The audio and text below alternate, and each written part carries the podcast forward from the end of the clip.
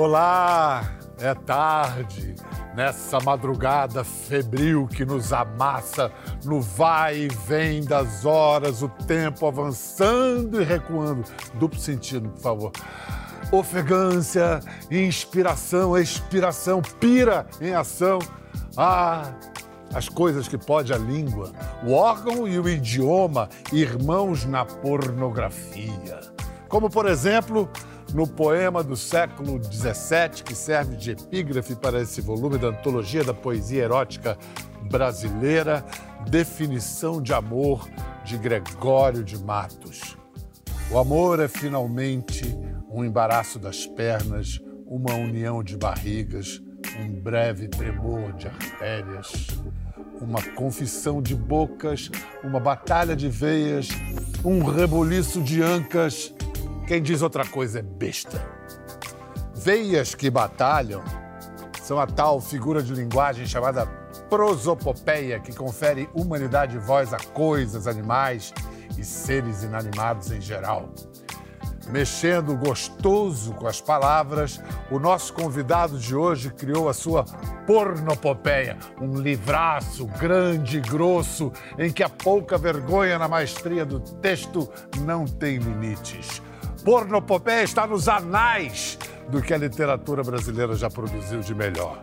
E quem pode atestar isso é uma autoridade em sexo e literatura, nossa convidada desta noite, mulher que se permitiu experimentar de tudo dentro das quatro paredes de um livro, como ensaísta, professora e crítica literária. Usando a língua para compartilhar reflexões, assombrar fantasmas, lamber as feridas e atingir o clímax pela palavra. Sejam muito bem-vindos, Eliane Roberto Moraes e Reinaldo Moraes. Legal. Muito bem-vindos. Alegria. Eliane, Reinaldo, em poucas palavras, por que, que é tão bom falar de sexo, falar de sacanagem? Talvez porque seja tão bom fazer sexo. Eu não sei se há outro motivo, acho que a Eliane deve saber. Né? Não, eu acho que pelo mesmo motivo, porque quando a gente fala, a gente está continuando, né? Então a gente está prolongando aquilo que quando termina, a gente fala, puxa, que pena, terminou. E a palavra permite com que a gente dê continuidade. E também porque o sexo não prescinde da fantasia, e a fantasia é despertada e se articula pelas palavras, ou não? Ah, sim. Eu, acho que a fantasia é um discurso né? que se instala na cabeça tal. E é um discurso que às vezes é silencioso, um discurso uh, às vezes imagético. Eu percebo isso quando eu estou escrevendo. De repente eu estou uh, tentando, tentando configurar né, uma cena gráfica de sexo e o que vem não são palavras, né? são imagens. São imagens que carregam uma, uma potência erótica. Depois é que você vai dar baixa nas palavras. É, isso, isso acontece muito comigo. Assim. Aliás, eu estou descobrindo isso agora falando com você. Mas é extraordinário porque você acaba de definir o que é extraordinário na sua literatura. Esse cara escreve como ninguém, né, Eliane? É uma loucura o que o Reinaldo escreve. Como diz um personagem dele, não é? Vale tudo quando se está copulando em letras é o caso do nosso autor aí. Copula em letras maravilhosamente. Exato. É, é, o, bom, o bom disso é que você pode copular em letras até uma idade provecta. Né? Sem depender de aditivos químicos e outros artifícios. Exatamente. A pena sempre ereta. É, é isso. Vem cá, a pornografia é necessária por causa do tal do mal-estar da civilização, Eliane, o tal que o Freud definiu pra gente? Ah, acho que sim, mas acho também que tem até algo assim quase que anterior a, ao mal-estar, né? Que, porque a pornografia ou erotismo, que para mim são a mesma coisa, são assim fundantes daquilo que é a nossa humanidade. Nenhum de nós estaríamos aqui sem o erotismo, e o erotismo é é importantíssimo para quem pratica, para quem não pratica, para quem pratica sozinho, em grupo, com o mesmo sexo, com outro, não importa. É assim, é dessas coisas fundantes, né? A gente Fala, sou humano e o erotismo está ali. Me chamou a atenção você igualar a palavra erotismo, a palavra pornografia, porque quando a, a, a, gente quer amenizar a parada, a gente fala em erotismo. Pornografia já é uma palavra carregada de, de sombras e tal.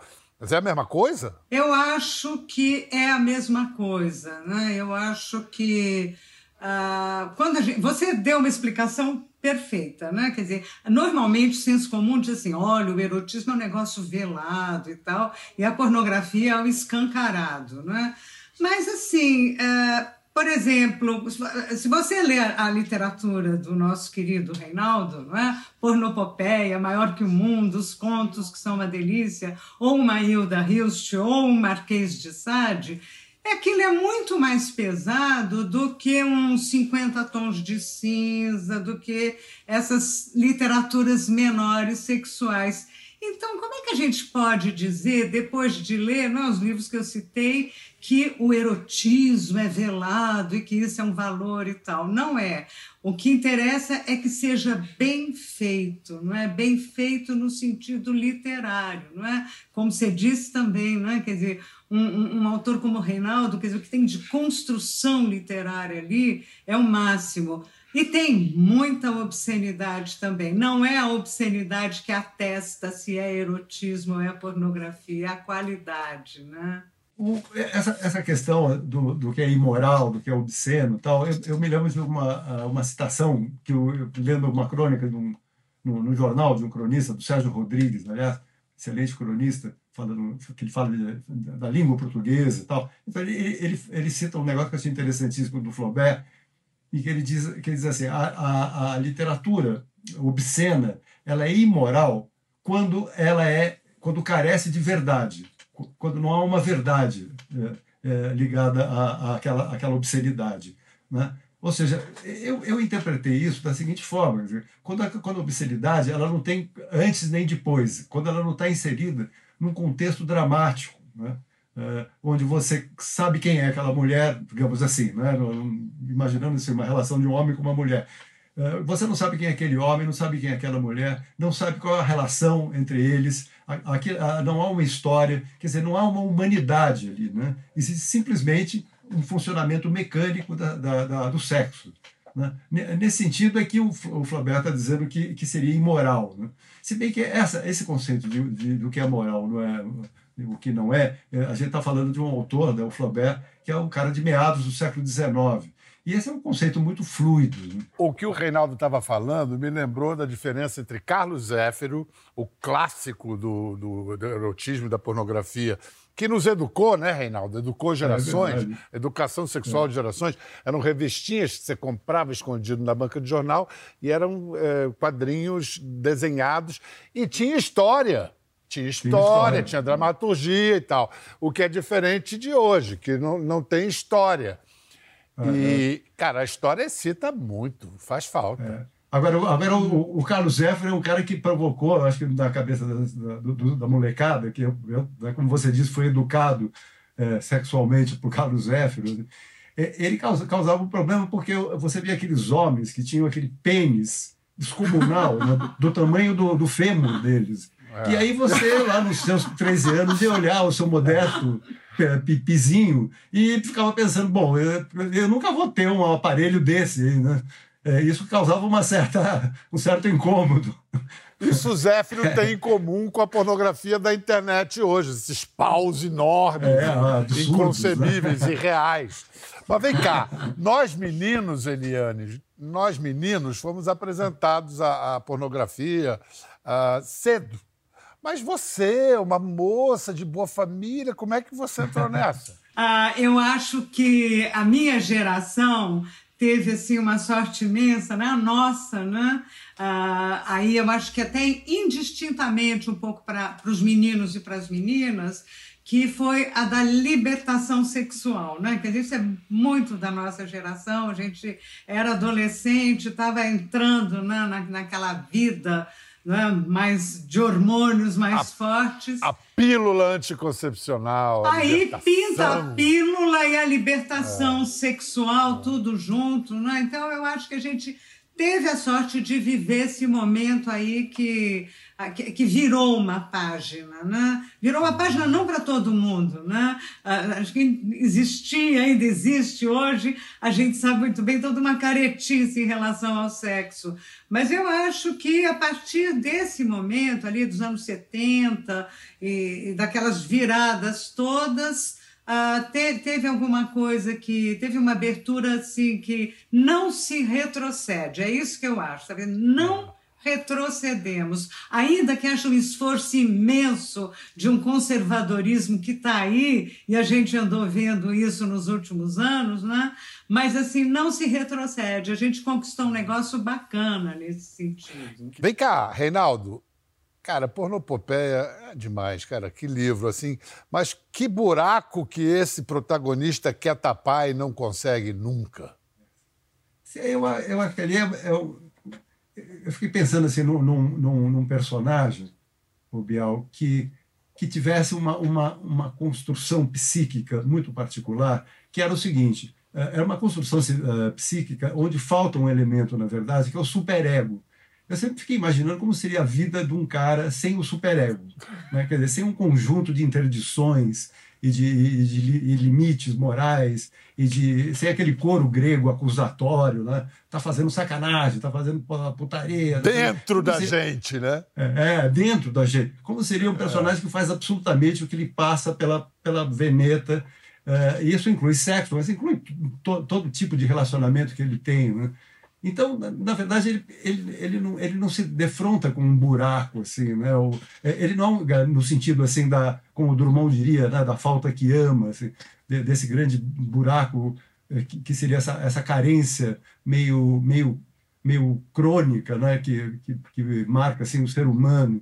A gente teria essa, esse buraco, essa carência que precisa, precisa ser preenchida, e o sexo é uma das vias para tentar chegar lá. Eu fiquei imaginando um personagem que ele não tem isso, ele, ele, ele não tem isso. Ele, é, é, é entre pensar, desejar e fazer, é, é só atravessar a rua para ele. Né?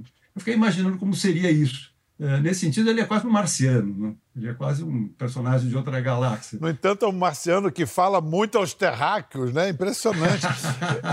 Eliane, por que, que esse livro, você define esse livro do Reinaldo como mais sociológico que erótico? Não, uh, eu acho que isso foi uma entrevista que eu dei em algum momento em Você voltou atrás. Acabou... Não, não voltei atrás, não. O peso acabou dando da minha frase mesmo. Quer dizer, eu acho que tanto é um livro que ele diz do momento que a gente vive, com esse personagem assim insaciável, né? Quer dizer, a gente vive muito fortemente esse momento, como muito erótico também. Aliás, acho que o Reinaldo agora, ele quase que dá uma definição daquilo que eu mesma defino como uma boa literatura erótica. É um pouco isso, quer dizer, você vai ler Sade, ou Bataille, ou, Reinaldo, ou Hilda, é assim...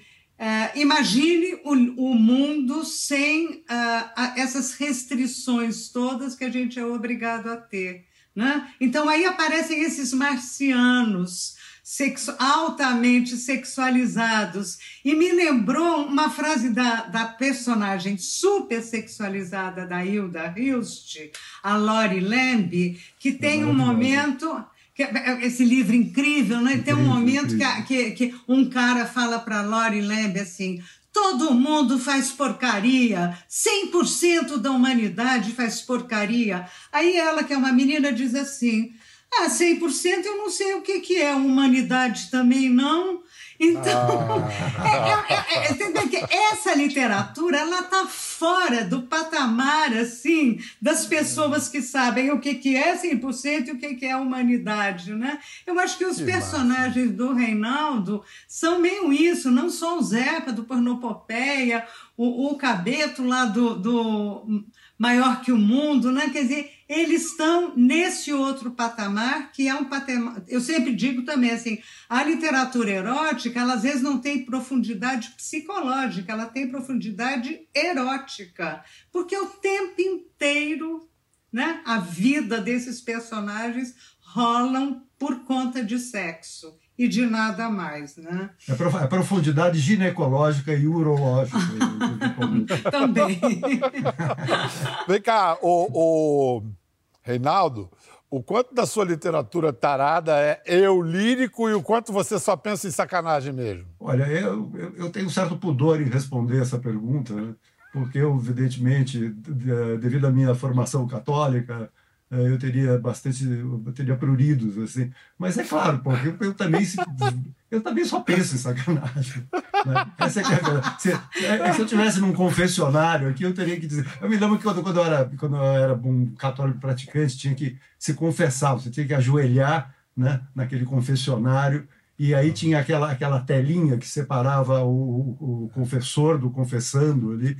E aí, em geral, essa telinha tinha mau hálito, né? porque as pessoas chegavam ali Nossa. muito perto daquilo para falar. Então, é. aquela telinha tinha um mau hálito. Assim. E, e, e invariavelmente, o, o padre fazia umas perguntas, né? umas perguntas é, já detalhes, meio, um queria roteiro, detalhes. Um você tem, você tem, você tem pecado contra a castidade?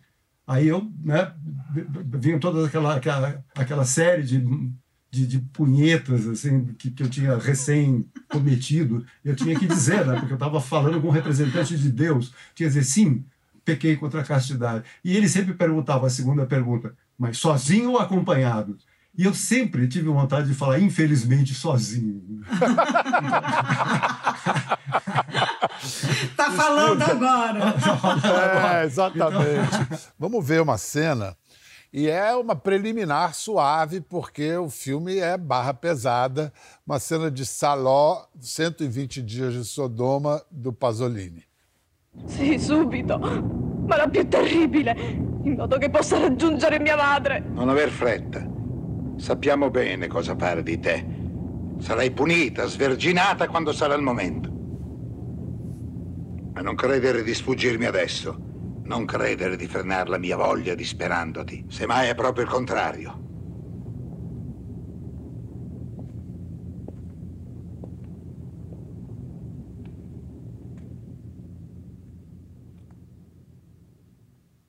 Esse filme é barra pesada. Meu. Esse, Esse filme, filme é, é mais, ele é mais barra pesada que você leu. Eu, eu li os 120 Dias de Sodoma, né, aliás, duas vezes, que é um livro maravilhoso mas ele, ele, ele às vezes ele é mais engraçado, mesmo nas cenas mais descabeladamente pornográficas, ele, ele é meio engraçado. O Pasolini, ele um pouco realiza a coisa de Sade, né? Ele torna real. Quando ele pega aquela fantasmagoria incrível ali dos 120 dias e aloca no fascismo, ele dá algum tom de realidade. E é isso que você falou, quando você está lendo Sade, um libertino de Sade básico, ele toma assim 100 garrafas de vinho num jantar e depois ele bebe um pouco de sangue humano e aí ele vai para uma orgia de 500 pessoas. Quer dizer, aquilo não é realizável, né? Está tá naquele outro plano, né? E a gente já tentou, mas é, não consegue. Olha, eu com muito menos que 100 garrafas de vinho já ia para uma UTI sem volta, entendeu? Então, quer dizer, por quê? Porque justamente ele não tem essas limitações empíricas que a gente tem, né? Então a literatura ela pode mandar bala, né? Porque ela não tem as, essas limitações. Daí também, por isso, a, a inspiração que o Sade foi para os surrealistas, talvez, né, Reinaldo? Sim, sim. É. É, o, o Breton dizia que é, aquilo lá era, era é, é, a literatura do Sade se franqueava todas as portas da percepção, todas as portas cognitivas do ser humano. Era, era assim, era, botava abaixo tudo que era barreira, interdição. É, e é uma coisa que é verdade mesmo, né? Você, você lê aquilo, e não é, que, não, é, não é que você quer repetir aquilo, que você quer se trancar num castelo com umas, um monte de garotinhas e garotinhos virgens e umas prostitutas e repetir aquilo, porque inclusive é irrepetível, não? como ele está tá é. dizendo. Mas, mas é. aquilo de alguma forma vai soltando. Assim. Eu me lembro que quando eu tinha 16 anos, um amigo meu né, da escola tinha descoberto no, no, no, na biblioteca de um tio dele, um tio advogado, descobriu o, o, a filosofia na alcova do, do, do sábio, que é a iniciação de uma, de uma pura e linda e jovem uh, garota da aristocracia que os libertinos transformam numa, numa, numa maluca devassa. Né? E aquilo, me, aquilo me, me, me, fez exatamente isso que o Breton está dizendo, soltou a, fez soltar a franga da minha cabeça de um jeito que eu, que eu me lembro assim, que eu, eu, eu li e relia algumas cenas assim e me masturbava de uma forma absurda absurda, que eu jamais consegui repetir aqueles feitos, assim, é, é, era uma coisa olímpica, assim, olímpica, que aquilo soltava, não parava, não parava. É, é, é fantástico aquilo. Né? Mas então, considerando isso, Eliane, o SAD foi fundamental para a literatura, para a história da literatura universal, não ah, não, não apenas para a literatura erótica. Ah, sim. O Sade ele é um marco na história literária, assim. E é um marco que eu digo que até hoje a gente não ultrapassou. Nós ainda estamos. Sade é o fundador daquilo que a gente poderia chamar do erotismo literário moderno. Tanto que, né, quer dizer, os surrealistas, o Jorge Bataille, essa turma toda vai beber ali, né? Reinaldo Moraes, né? Então, bem direto, né? Ele é, ele é um marco fundamental justamente por isso, porque, na verdade, Sade não fala daquilo que o ser humano é, ele fala daquilo que não é do que nunca foi, do que nunca será. Aquilo é algo impossível e ele teatraliza o impossível, oferece para gente como num banquete, que aliás é uma metáfora dele. Uhum. E aí, na, na, leitura literal, os, os puritanos arrepiam os cabelos. Agora, a gente estava falando do conservadorismo de esquerda e de direita, o identitarismo, o o politicamente correto. Tem um moralismo puritano aí. Não, por acaso vem dos Estados Unidos, né? um país puritano. Isso está atrapalhando a brincadeira ou está tornando tudo mais gostoso fazendo proibido? Eu acho que tem as duas coisas, né? Assim, tem atrapalhando a brincadeira, tem, porque quando a brincadeira não é brincadeira, né? Porque tem um momento de brincadeira maravilhoso. Quando não é brincadeira, quer dizer, quando a gente pensa que uh, há lutas aí contra a homofobia, a transfobia, o assédio sexual, há lutas importantes né, contra a pedofilia e tudo isso, que são lutas reais, né? quer dizer, justamente não estão naquele plano da arte, do que não se é, mas no plano do que se é, e a gente tem que lutar mesmo.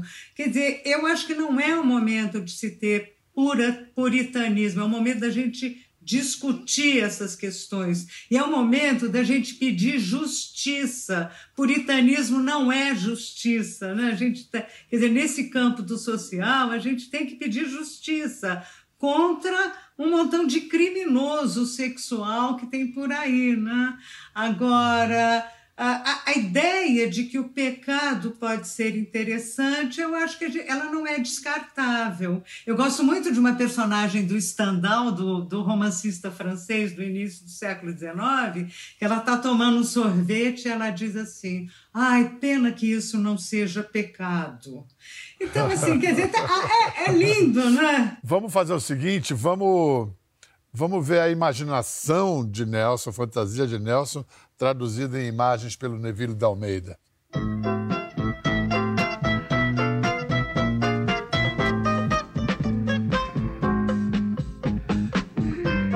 Você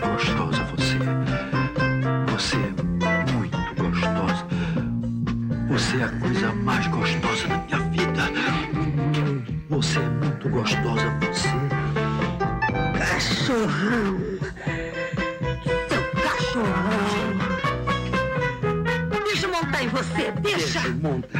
Monta. Monta no cachorro. Isso. Castiga. Castiga. Hã?